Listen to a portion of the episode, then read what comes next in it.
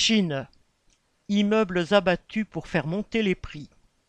Le gouvernement chinois a ordonné la destruction de gigantesques immeubles neufs par dizaines dans tout le pays. Pour d'autres, la construction est à l'arrêt depuis des mois, voire des années. Cela représenterait au total un nombre d'appartements qui pourrait loger 75 millions de personnes, plus que toute la population française réunie. Les promoteurs du pays ont fait fortune grâce à l'énorme exode rural qui a eu lieu avec l'industrialisation des dernières décennies. Les grands groupes de construction se sont endettés pour construire toujours plus et ont spéculé avec l'argent des petits propriétaires qui leur achetaient des appartements sur plan avant qu'ils ne soient construits.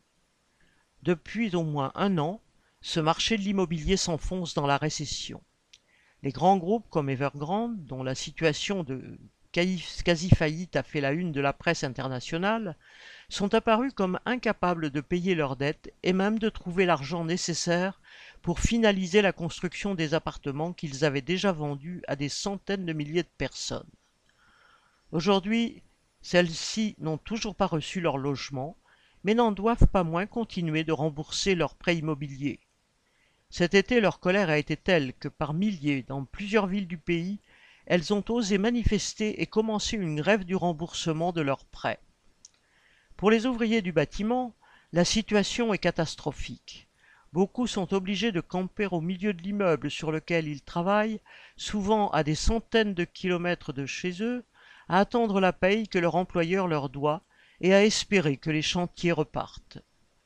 Le gouvernement chinois a essayé de relancer le marché immobilier en baissant le taux d'intérêt des prêts, mais rien n'y fait les appartements neufs ne trouvent pas d'acheteurs.